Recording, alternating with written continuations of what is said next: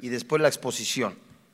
Dice el versículo 10 del capítulo 4 de Filipenses. En gran manera me gocé en el Señor de que ya al fin habéis revivido vuestro cuidado de mí, de lo cual también estabais solícitos, pero os faltaba la oportunidad. No lo digo porque tenga escasez, pues he aprendido a contentarme, cualquiera que sea mi situación. Sé vivir humildemente y sé tener abundancia en todo y por todo estoy enseñado. Así para estar saciado como para tener hambre. Así para tener abundancia como para padecer necesidad. Todo lo puedo en Cristo que me fortalece. Vamos a orar. Señor, en el nombre de tu Hijo Cristo Jesús, hoy delante de ti nos presentamos con un corazón dispuesto, en donde tu Santo Espíritu, que conoce lo más profundo de nuestro ser, hable a nuestra vida, para seguir siendo transformados por el poder de la palabra. Creemos en el nombre del Señor Jesucristo, que desde antes de la fundación del mundo nos has elegido, nos has predestinado, nos has redimido. Y en esa misericordia, Señor, te pedimos que tú concedas el don del arrepentimiento para salvación, el don de fe para salvación y el nuevo nacimiento a quien tú has dedicado en este día para su salvación. Papito, creemos en el nombre de Cristo Jesús, que todo espíritu ajeno al tuyo, tú lo atas, tú lo reprendes, en el precioso nombre, que es sobre todo nombre, Cristo Jesús. Amén. Muy bien. El contentamiento es una virtud muy apreciada, pero que muchas veces se hace un lado. Pese que solo surge una relación correcta con Dios y de confiar en su providencia soberana, amorosa y determinada. Muchas personas insisten en buscar la felicidad donde es imposible hallarla. Muchas personas, como describe Salomón, lo buscan en el dinero, en las posesiones, en la fama, en las relaciones personales, en el trabajo o en la ausencia de la dificultad. Es decir, muchos evaden sus problemas. Sin embargo, definido así, el contentamiento es inalcanzable, pues en este mundo caído resulta imposible estar exento de problemas. El apóstol Pablo expresó su gratitud a los filipenses por sus expresiones amables de amor y de un regalo generoso que le enviaron. Así, suministra un ejemplo contundente de cómo un cristiano, un hijo de Dios, un nacido de nuevo puede estar contento sin importar cuáles sean las circunstancias. La frase de mayor impacto en estos versículos se encuentra en el versículo 13 del capítulo 4. Todo lo puedo en Cristo que me fortalece. Por estas últimas palabras que indican también la plenitud de que la gracia de Dios puede colmar a un pobre pecador, Pablo apresura a dar a aquel que fortalece, Cristo. Toda la gloria tan difícil de la ciencia en el contentamiento del Espíritu, aún en el seno de las privaciones. Póngale cuidado. Quien se apoya en sus propias fuerzas, quien mira únicamente su esfuerzo, va a experimentar la más triste decepción e incapacidad para encontrar sentido a la vida, fortaleza para seguir adelante. Pero quien se apoya en la gracia de Cristo va a experimentar por su fidelidad que aquella es omnisciente, omnipotente y qué consuelo en el extremo de nuestros males y nuestra debilidad. Regresemos, si son tan amables, al versículo 10 y analicemos por lo menos tres frases interesantes en este versículo. Porque recordemos que Pablo estaba en una situación, como lo describe también en Corinto, con grandes problemas, crisis económica. Y algunos eh, eh, en, la, en, cena, ¿verdad? Días pasados hicimos algún propósito. Y en fe esperamos que este año sea mejor que el anterior, que haya más bendiciones, que nuestros parientes que no son cristianos se vuelvan a Cristo, que reciban a Jesús. ¿Quién no quisiera bendiciones? Bien estudiamos hace ocho días en el libro de números, en la bendición sacerdotal, que las bendiciones no llegan al cristiano cuando son estorbadas por el pecado. Pero ¿qué sucede cuando yo estoy en el camino del Señor, buscando a Dios con todo mi corazón y las cosas no suceden como yo esperaba? ¿Por qué entonces cuando soy cristiano me puedo preguntar? Y estoy buscando a Dios en la mañana, en la tarde, medito su palabra, vivo su palabra salen, las cosas contrarias. Los enemigos aumentan. La persecución dentro de mi trabajo, de mi familia, se ha agudizado. Pablo escribe la respuesta a todo ello, que nuestra fortaleza es Cristo Jesús. Veamos pues en el versículo 10. Y él dice, en gran manera me gocé en el Señor, de que ya al fin habéis revivido Estoy poniendo más énfasis en las frases que vamos nosotros a estudiar. Vuestro cuidado de mí, de lo cual también estabais solícitos, pero os faltaba la oportunidad. La primera frase que encontramos en este versículo es, me gocé en el Señor.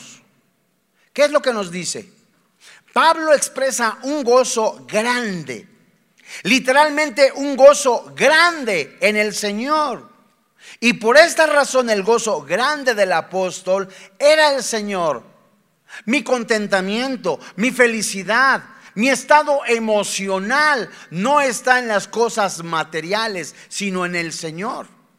Y el cristiano que busca a Dios primeramente con todo su corazón y con todas sus fuerzas, que es un cristiano nacido de nuevo, regenerado, con el sello del Espíritu Santo, busca a Dios no por buscar algo, sino por la necesidad de tener comunión. Por esta razón el gozo grande del apóstol era el Señor y ese gozo grande, porque también es grande la fidelidad del Señor con el apóstol Pablo. Y lo podemos leer en el libro de los Hebreos capítulo 13, versos 5 y 6 como un ejemplo de esa fidelidad. Y Cristo le había hecho una promesa que comprendía sufrimiento. Y lo vemos, nada más por mencionarlo, en el libro de los Hechos, en el capítulo 9, versículos 15 y 16. Y también la provisión continuada y la condición de su ministerio que se produjera conforme al propósito del que había llamado. ¿Qué quiere decir? Si tú lees el libro de los Romanos, y en el capítulo 8, en donde se menciona, escrito por el apóstol Pablo, a los que amamos a Dios, todas las cosas ayudan para bien. Versiones antiguas dicen, colaboran para bien. ¿Qué quiere decir? Si yo leo Romanos, si yo leo Santiago en el momento de las pruebas, Santiago capítulo 1, si yo leo primer carta de Pedro en el capítulo 3, en relación y con relación a las pruebas, las pruebas no son para matarme o quitarme la fe, sino para madurar. Y el cristiano, Hebreos 13, tiene que tener los ojos puestos en Jesús, el que es autor y consumador de la fe, el que inició la obra, este la termina. Pablo la tenía bien clara.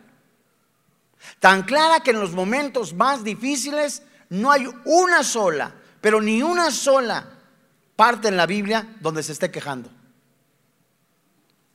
Cada ofrenda que recibía el apóstol Pablo era una muestra de fidelidad de Dios y esto producía gran gozo en el Señor. Ese gozo, ¿qué producía en él? Un gozo, ¿quién? Mi esperanza es el Señor. Mi motivo de estar con contentamiento es el Señor. El buscar a Dios es mi fortaleza. Así como, ah, como un, animalito busca el agua, mi alma está sedienta de la palabra de Dios. Pablo escribe, desead como niños recién nacidos, la leche espiritual no adulterada. No se refiere a los nacidos de nuevo, sino que el deseo del cristiano es buscar vivir la palabra de Dios. Juan el Evangelista menciona en el capítulo 7 a Jesús, que si alguien tiene sed, venga él y beba de esa agua. Amados hermanos en la fe, de verdad, no estamos para seguir jugando a la iglesita. Fíjense muy bien, ese gozo es producido en el Señor. Y dice el versículo, en gran manera me he gozado en el Señor de que ya al fin habéis revivido. ¿Qué fue lo que revivieron? Y esta, y esta frase vamos a partirla en dos. Al fin y habéis revivido. ¿Por qué? Porque lo que revivieron era el pensamiento que tenían acerca de Pablo. Por tanto, aquello que parecía estar muerto, revivió. ¿Qué revivió? ¿Qué era lo que estaba muerto? Aparentemente los filipenses que habían identificado antes con Pablo, se identificaron, se habían olvidado de él. Y nuevamente retomaban el pensamiento que antes habían tenido. Pregunta, el alto índice de suicidio, de mortandad, por lo menos en la República Mexicana, es en los meses de noviembre, diciembre y enero. Viene la depresión, la soledad, el rechazo, el autorrechazo. En medio de todo eso, ¿quién es tu esperanza? En medio de que tú a lo mejor vamos a atravesar, no lo sabemos, yo no lo sé, lo que va a pasar en este año, Dios sí lo sabe, por eso no andes consultando ni las cartas tarot, no andes consultando también ni los signos del zodiaco, porque son nada más adivinaciones, no hay nada seguro en ellos, son mentiras, sino que el Espíritu Santo, que sí sabe nuestro pasado, nuestro presente y nuestro futuro, a través de su palabra, en los labios del Señor Jesucristo, nos dice en el Evangelio de Juan, por ejemplo, no tengas miedo, no se turbe vuestro corazón. Y esa palabra turbar es angustiarse. Pablo escribe en Filipenses, sean conocidas vuestras peticiones y la paz que sobrepasa todo entendimiento gobierne vuestros pensamientos y vuestro corazón. ¿Qué quiere decir? Que cuando viene una preocupación, ocuparse antes de tiempo, empiezan los pensamientos y los ataques aquí, en la cabeza. Y luego se almacenan en el centro de las emociones, que es el corazón. Pablo dice, ya revivieron eso. Y cuando están reviviendo, ¿qué es lo que revivieron? Pero hay una palabra, una frase, donde Pablo dice, al fin. No se estaba refiriendo a una ofrenda que estuviera esperando y que tardaba en llegar, sino a la evidencia de comunión que se había vuelto a manifestar. Imagínate, es como eh, una persona desempleada, Dios mío, no tengo trabajo y de momento llega el medio para el cual puedes pagarlo. Al fin llegó. ¿Pablo estaba diciendo eso? No. Pablo estaba diciendo, qué bueno que revivieron tener comunión otra vez conmigo. Fíjate nada más. Muy bien. El apóstol no tenía el deseo de recibir algo material sino por experimentar la abierta relación y comunión con quién? Con los filipenses. Imagínate en la soledad, allí entre cuatro paredes. Ahora agrégale el apóstol Pablo donde estaba preso en cadenas, no en cadena, en cadenas. Acuérdate que cuando dicen cadena, nada más es en las manos. Y cuando dicen cadenas, es en las manos y en los pies. Y Pablo recibe noticias. Mis hermanos se acordaron de mí. Qué bueno que revivieron este momento. Y es como un árbol, ¿verdad? Que estaba completamente sin hojas en invierno y después salen las hojas y dando fruto y dando comunión, como dice Santiago en el capítulo 2, verso 15 al 17. Dice el apóstol Pablo, yo tengo un gozo impresionante, parafraseo, porque aquella comunión ya la reviviste hermanos, hermanos eh, eh, eh, de Filipo, estás cuidando, estás viendo por mi cuidado. estaba solícito, pero ¿sabes qué me doy cuenta? Dice Pablo, te faltaba oportunidad. Habían pasado, ponle cuidado, 10 años. 10 años desde que los filipenses dieron su primera ayuda económica al apóstol Pablo para cubrir sus necesidades, cuando él estuvo por primera vez en Tesalónica, 10 años. Y Pablo sabía que ellos tenían el deseo de reanudar su ayuda, pero se dio cuenta que en la providencia de Dios ellos no habían tenido oportunidad o la ocasión de ayudar. Así en los secretos de tu corazón. Esto es serio y esto es neto. ¿Sabes cuándo es cuando menos recibe la iglesia? Noviembre, diciembre y enero. Pregunta nada más cómo están las alacenas de, granero abundante. Es cuando menos da la gente. Pero si tenemos pavo. O sea, no reclamo, ¿eh? Porque es lo que, es lo que pasa, que muchas veces, veces vemos nada más nosotros. Lo que me hace falta a mí. Lo que necesito yo. Ay, el, hermano fulano o el profeta ni creas. Ah, que Dios le ayude. Y Pablo no está quejándose, ¿eh? Él estaba diciendo, gracias a Dios que se acordaron de mí, por lo menos me escribiste. Por lo menos ya reviviste después de 10 años. Fíjate nada más. Vamos a Filipenses capítulo 4, verso 11. Porque no se está quejando. Él dice, no lo digo porque tenga escasez, pues he aprendido a contentarme cualquiera que sea, ¿qué dice Pablo? Mi situación. Primera frase, no lo digo porque tenga escasez. ¿Qué te estoy diciendo? ¿Sabes qué? Pues qué bueno que al fin te acordaste de mí. No te estoy diciendo esto porque no tengo. No. Porque el apóstol había sido entrenado, enseñado. Es como se traduce la palabra aprendido. Forzado en una situación. Y a lo largo del tiempo de ministerio, independientemente de las circunstancias exteriores, Pablo tuvo escasez y muchas veces estuvo en la miseria. Y esto, pone cuidado, no le robó el contentamiento. No se estuvo quejando. Ay, unos frijoles de lata en Navidad. Ay, un pollo rostizado del chicken, quién sabe qué. Oye, ¿qué es eso? Y muchos orando, gracias Señor por este alimento. Acaban de orar, ¡ay, otra vez frijoles!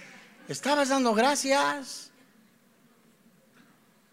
Fíjate muy bien. Pablo está diciendo, no te estoy diciendo porque me haya faltado algo, no. Sino que él mismo dice, he aprendido a contentarme. Esta palabra contentarme, esta palabra significa del griego al lenguaje actual español, tener suficiencia en uno mismo o estar satisfecho con lo que tiene. Esta misma palabra también se traduce lo suficiente. Indica una dependencia de necesidad de ayuda. O sea, lo que tenía con eso. Gracias, Padre. Y el verdadero contentamiento, mis amados hermanos en la fe, del apóstol Pablo, ¿sabes quién era? Cristo. Cristo mismo y el objeto de su vida era asir a ello para lo cual había sido llamado. Filipenses 3:12. Pablo nunca pidió ofrendas para su ministerio. Las recibía cuando el Señor se las hacía llegar. Y cuando la escasez de recursos era grande, trabajaba manualmente en su oficio de constructor o tejedor de telas para tiendas de campaña. Fíjate. Ahora, lánzate por favor a Lucas capítulo 3, verso 14. El Espíritu Santo en este año, con lo que tienes, no es lo mismo tener un contentamiento o estar conforme que ser conformista. Son dos cosas distintas. Un conformista, no, pues puede estudiar la prepa, ah, ya no, no, no, no. Ese es un conformista. Conforme, Señor, muchas gracias con lo que tenemos. Y fíjate lo que dice como ejemplo en relación Lucas capítulo 3, verso 14. Como no tengo lana, pues a ver a quién me transo. Ah, bueno, como no me alcanza el salario, ah, bueno, me robo la luz. Y ahí está el hermanito poniéndole diablo a los, a los medidores. Ah, al cabo Satanás está bajo tus pies, ¿verdad? ¿Y cuántos se roban el agua, la luz, los impuestos? Y se llaman cristianos. ¿Cómo va a ser bendecido, mi hermano? Dice Lucas capítulo 3, verso 14. También le preguntaron unos soldados diciendo, ¿y nosotros qué haremos? Ve la respuesta. Y les dijo, no hagáis extorsión a nadie, ni calumniéis. ¿Qué dice la Biblia? Contentaos con vuestro salario. No extorsiones. Bueno, este es un chisme cristiano. Sí, no, sí, sí es chisme cristiano. Alguien me platicó en la revista cristiana Jerusalén Nueva. Lo agarró un policía. No digo de dónde, pero es un puerto. Y este cuate se identificó al policía como cristiano. No les digo que yo era yo, pero pues no se la van a creer. Me orillé. Bueno, se orilló la persona, se orilló la persona. Porque sí iba a dar una vuelta, la verdad. No vi el disco, si no vi el fonógrafo, ¿cómo voy a ver el disco? Entonces, veo el disco y al quererme pasar, llega el motociclista. ¿A qué se dedica? No, pues soy pastor, así hace. Ah, pues yo soy cristiano. Ah, pues gloria a Dios. Un policía cristiano. Y el bendito hermano me dice, pues para que se pueda ir, le recibo una ofrenda de amor por este pescadito. ¿En serio? Entonces, es en serio, ¿eh? No, y la que nos pasó un día en Metepec con mi esposa, pero ese es otro chisme. Si el Espíritu Santo está diciendo, no hagáis extorsión a nadie, no calumnies, contentados con vuestro salario, estás siendo objeto de maldición. Todo lo que se roba una persona, todo lo que está a través de la extorsión, del cohecho, del robo, se convierte en maldición. La primera carta a Timoteo, capítulo 6. Leemos desde el verso 6 hasta el 8. Dice la Biblia, Pablo escribe a Timoteo, pero gran ganancia es la piedad acompañada de contentamiento, porque nada hemos traído a este mundo y sin duda nada podremos sacar. Así que teniendo sustento y abrigo, estemos como...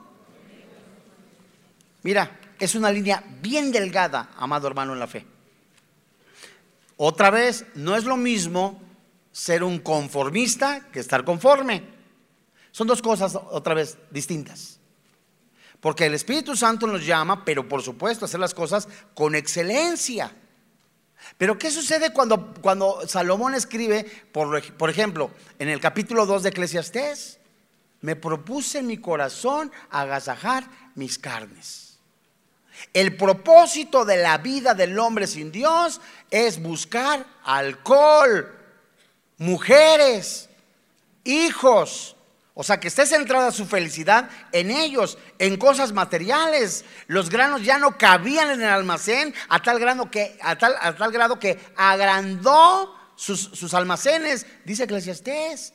Y él dice, todo eso es vanidad de vanidades. ¿Es malo que lo tengas? No. Lo malo es que centres tu corazón, que sea tu meta tener miles y miles y miles y miles de pesos. Porque ¿de qué sirve que ganes el mundo si tu alma está perdida? Filipenses capítulo 4, versículo 11. Este contentamiento o satisfacción, ¿cuándo se debe de manifestar? Dice el apóstol Pablo, no lo digo porque tenga escasez, pues he sido forzado, he sido enseñado, he aprendido a contentarme. ¿Cuándo debes de estar con esta manifestación de contentamiento? Siempre. Porque el Espíritu Santo en la pluma de palo dice, cualquiera que sea mi situación, en cualquier momento.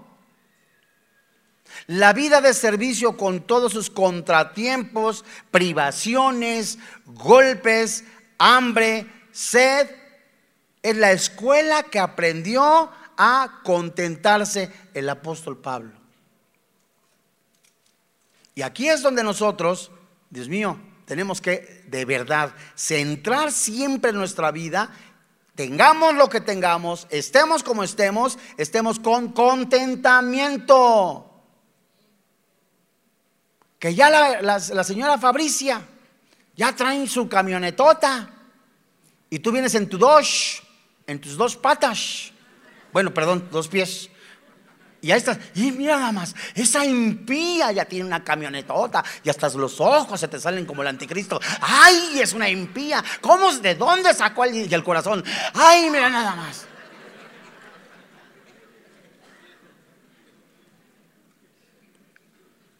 Porque esto es una realidad cuando no tienes un contentamiento.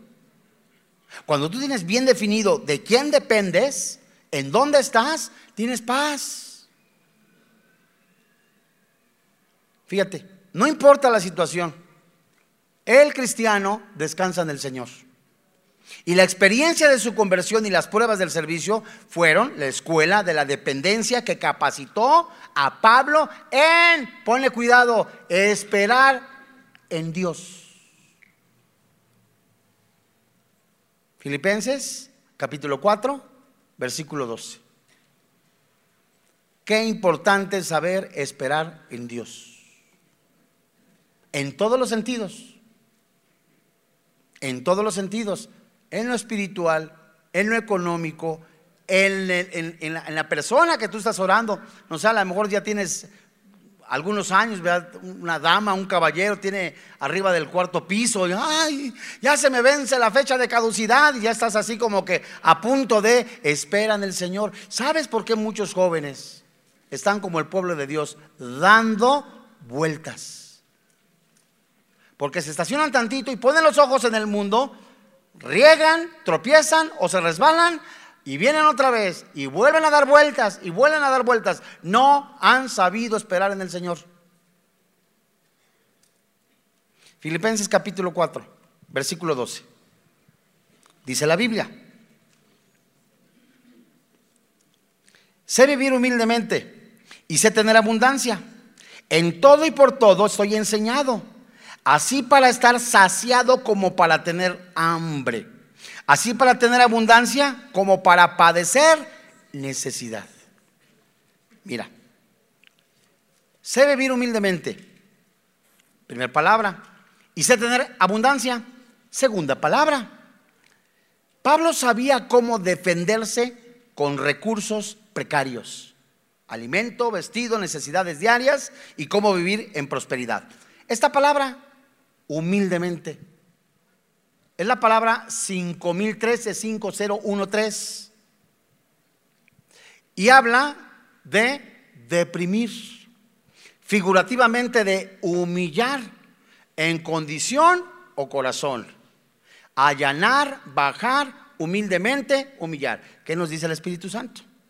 Si Pablo estaba en una situación dura, económicamente hablando, o una prueba que puedas atravesar, no te pongas al brinco. ¿Por qué, Señor, esto? ¿Y por qué aquello, Señor? ¿Y por qué esto? Humilde. Y hay cristianos, como dicen por ahí, orgullosamente humildes. ¿Sí? Pablo decía, ¿sabes qué? Apenas para frijolitos, sé vivir en humildad. ¿Qué quiere decir? Que la condición, en la actitud del corazón, sí tenía humildad. Sí, Señor, como usted diga. Padre Celestial, así lo has mandado. Esto pusiste tú en la mesa, eso es bendición. es del corazón. Porque muchos, muchos malentienden la humildad. ¿Verdad? estaba, este, este es otro chisme cristiano, fíjate. Estaba platicando con una persona y me dijo, ¿usted conoce a fulano de tal? Sí, sí lo conozco. Y usted sabe y sacó, haz de cuenta todo su, todo lo que tiene, pues. Casas, coches. Entonces yo me metí a, chismoso yo también, ¿no? Me metí a, ver ahí a internet, en una página donde se ve todo. Dije, no, no tiene eso, tiene esto. Y el cuate dice, es que ¿cómo es posible que fulano de tal tenga esto, aquello, el otro? Le digo, espérame tantito, espérame tantito. O sea que tú, tú sí puedes tener todos los lujos que quieras, pero una persona al servicio de Dios no los puede tener. Fíjate nada más lo equivocado que estás. Le di un cachetadón. No, no es cierto. No, no es cierto, eso no es cierto. O sea, o sea, se malentiende eso porque la humildad para muchos es estar en guaraches, con pantalones rotos. Esa no es humildad. Esa es para muchos alguna moda. Pues sí, pregúntale a Marto, ¿no? Entonces, no, la, la humildad es del corazón. Que te humilles, sí, Señor. Entonces, Pablo sabía vivir con el corazón humillado. Y Pablo también dice, mira, esta, esta humildad es el rasgo que muestra el apóstol Pablo y forma parte del fruto del Espíritu Santo. Y esta palabra en este versículo también se traduce humillado, el cual enseña que Pablo estaba en un estado de humildad cuando era humillado y no tenía dinero. Se imagínate el apóstol Pablo, que no tenía ni, ni, siquiera para una sopa instantánea, es un ejemplo. Y lo ve el compadre Chon, que era, pero si lo máximo en las tiendas, Jerusalén.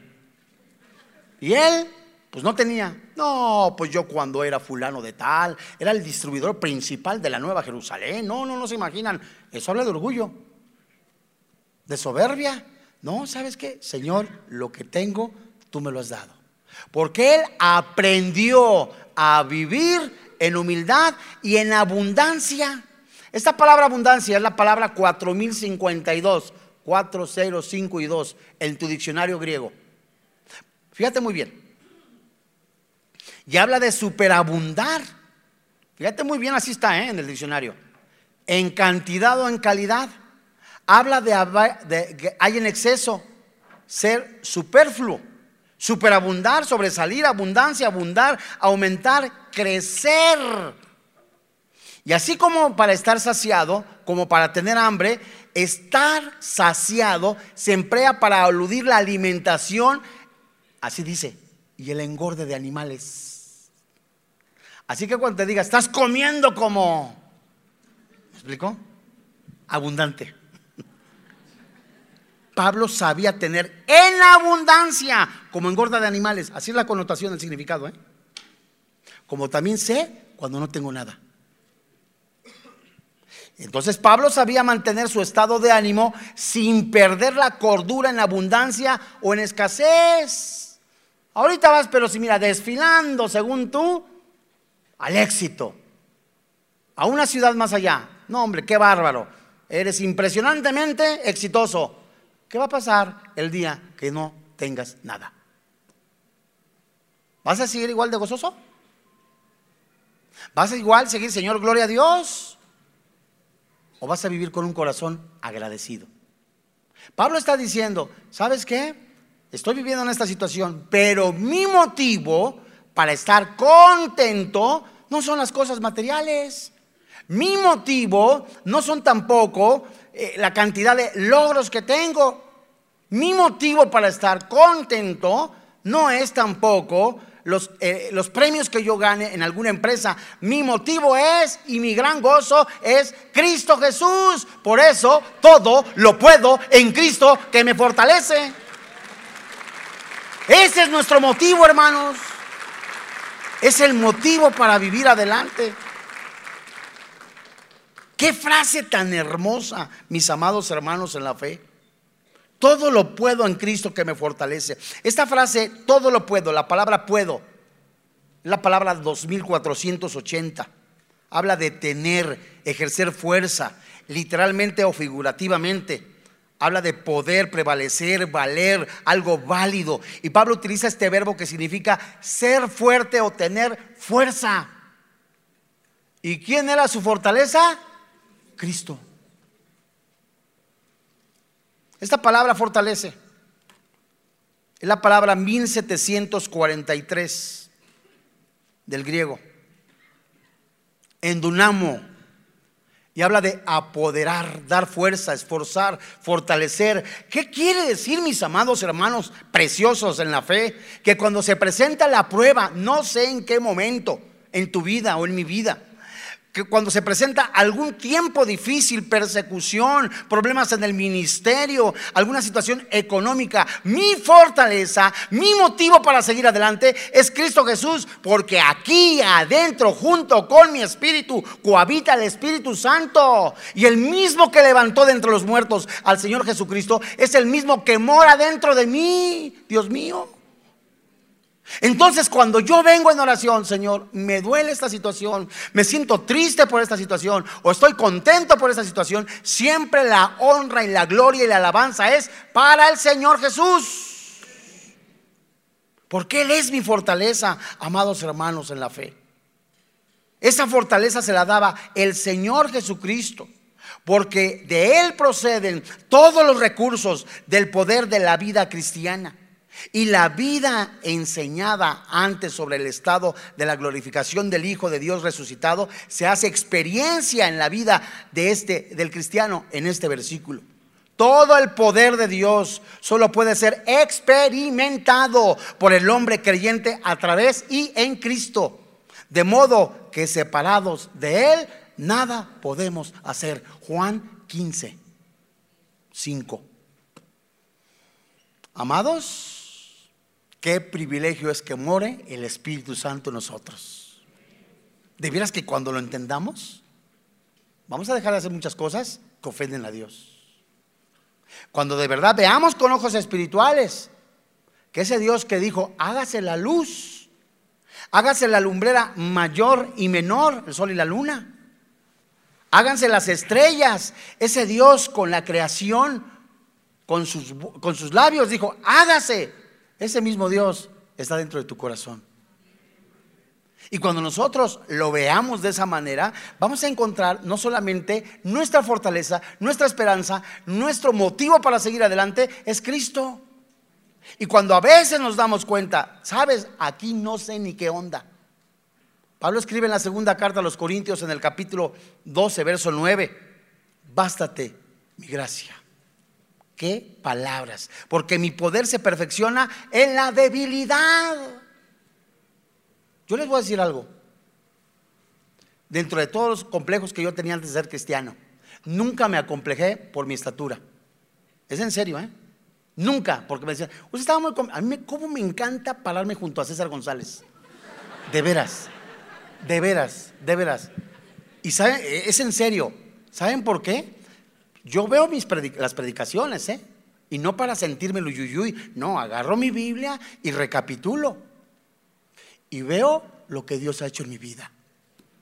Y ahí me doy cuenta que no soy yo, que es el Espíritu Santo. Imagínate, así fue. 15 días viviendo con una tía, 15 días viviendo con otro tío, 15 días viviendo con la abuela, 15 días viviendo con un... Así era mi vida.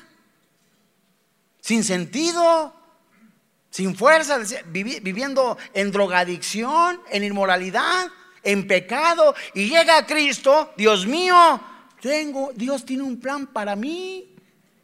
Y ese plan es exaltar y bendecir su santo nombre. Y yo no, no tengo hermanos en la carne, pero tengo muchos hermanos en la fe. Y cuando yo veo eso, mis amados hermanos, de veras me doy cuenta de que, de que Dios es bueno. La victoria de la iglesia depende del poder del Señor. Ve Apocalipsis capítulo 3, versículo 8.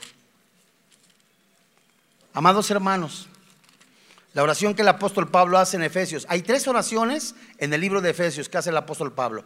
La primera que hace en el capítulo 1 hasta el capítulo 3, habla literal. De que se den cuenta, parafraseo, de que el, cristiano tiene poder, no un poder como Jimán, en serio, ni como Superman, no, es el poder del Espíritu Santo.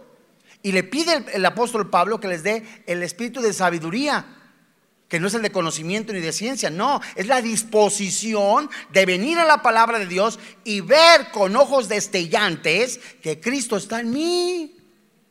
Pablo no ora en Efesios para que tengan poder, ora para que la iglesia se dé cuenta que tienen poder, no para tener dinero, no para ganar competencias, sino para decirle no al pecado.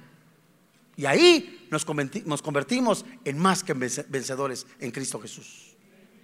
Fíjate muy bien. Apocalipsis capítulo 3, versículo 8. La Biblia dice, yo conozco tus obras. He aquí, he puesto delante de ti una puerta abierta, la cual nadie puede cerrar, porque aunque tienes poca fuerza, has guardado mi palabra y no has negado mi nombre. He aquí, yo te entrego en la sinagoga de Satanás, habla a aquellos que se han apartado. Lo maravilloso y lo hermoso de esta parte de la palabra de Dios es que si Dios abre la puerta, nadie la va a cerrar. Y si Dios cierra la puerta, nadie la va a abrir. Pregunta, ¿cuál es tu motivo para seguir en este planeta? ¿Exaltar el precioso nombre del Señor Jesucristo? Llegar hasta la meta como el apóstol Pablo y decir, he peleado la buena batalla de la fe. Llegué a la meta. Y él dice, guardé la fe. No es la fe salvífica, ¿eh? es la fe de la palabra de Dios. ¿Qué dice Pablo? Llegaste a la meta, guardé la palabra de Dios, ahora me espera la corona. Santos, el tiempo que nos quede de vida sean para la gloria de Dios. Vamos a orar.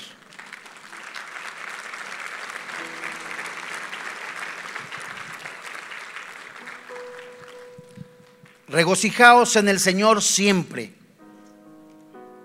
Otra vez digo, regocijaos. Vuestra gentileza sea conocida en todos los hombres. El Señor está cerca. Por nada estéis afanosos, sino sean conocidas vuestras peticiones delante de Dios y en toda oración y ruego, con acción de gracias y la paz de Dios, que sobrepasa todo entendimiento, guardará vuestros corazones y vuestros pensamientos en Cristo Jesús. Hoy en este día es el Espíritu Santo que ha hablado a nuestra vida de manera personal. No es accidente que tú estés en este planeta, no es nacer, crecer, reproducirse y morir. El propósito de la vida no es el alcohol, las drogas, la pornografía, la inmoralidad sexual, relaciones sexuales de un hombre en otro hombre o de mujer en mujer. No, eso es vacío. El propósito de la vida es que conozcas a tu Creador. No en las religiones, no en los ritos ceremoniales, no en las tradiciones, no en las peregrinaciones, sino a través de la persona del Señor Jesucristo en el cual hay salvación, porque no hay otro nombre dado a los hombres en que podamos ser salvos. Y esa es la fe que nosotros predicamos, que si confiesas que Jesucristo es Jehová, son perdonados tus pecados y el Espíritu Santo te concede la vida eterna. La Biblia dice que la paga del pecado es la muerte, el regalo de Dios es la vida eterna. La Biblia dice que los borrachos, los adúlteros, los afeminados, los maldicientes, los estafadores no heredan el reino de los cielos. Pero la Biblia dice, hay perdón en Cristo Jesús. Es necesario que nazcas de nuevo. Es necesario que dependas única y exclusivamente para salvación en Cristo Jesús. Él es el buen pastor. Él es el alfa y el omega. Él es el principio y el fin. Él es el cordero inmolado. Él es el gran yo soy. Él es el que extiende su mano para decirte, reconoce que eres pecador y que solamente en el sacrificio, en mi sacrificio, dice Cristo, hay perdón de pecados. La vida sin Cristo es una vida negra, oscura, destinada a una separación eterna. Pero la vida con Cristo es una vida donde podemos nosotros no solamente tener esperanza, y esa esperanza no avergüenza, porque es en Cristo Jesús. ¿Quieres seguir en ese camino de perdición? ¿Quieres continuar en ese camino donde solamente hay confusión? No, ven a Jesús. Jesús es Dios por sobre todas las cosas. Jesús es el Señor. Jesús es la imagen del Padre Celestial. Jesús te dice, ven y siéntate a mi mesa. Si alguno quiere venir a Jesús, junto conmigo, eleve esta oración y dígale con todo su corazón, Señor y Dios, reconozco que soy pecador. Tu palabra dice que la paga del pecado es la muerte. Tu regalo, la vida eterna. Hoy creo que Jesucristo se manifestó en carne, vino a este mundo. Mis pecados fueron puestos en su cuerpo y él recibió el castigo que yo merecía. Su Santo Espíritu lo levantó de entre los muertos venciendo a la muerte, venciendo al infierno, venciendo al mundo, venciendo el pecado, haciéndome su hijo y dándome vida eterna. Hoy te doy gracias, Padre Celestial, por el perdón de mis pecados, que no son por mis méritos, sino por la muerte y resurrección del Señor Jesucristo. Y en ese nombre te doy gracias en Cristo Jesús. Amén.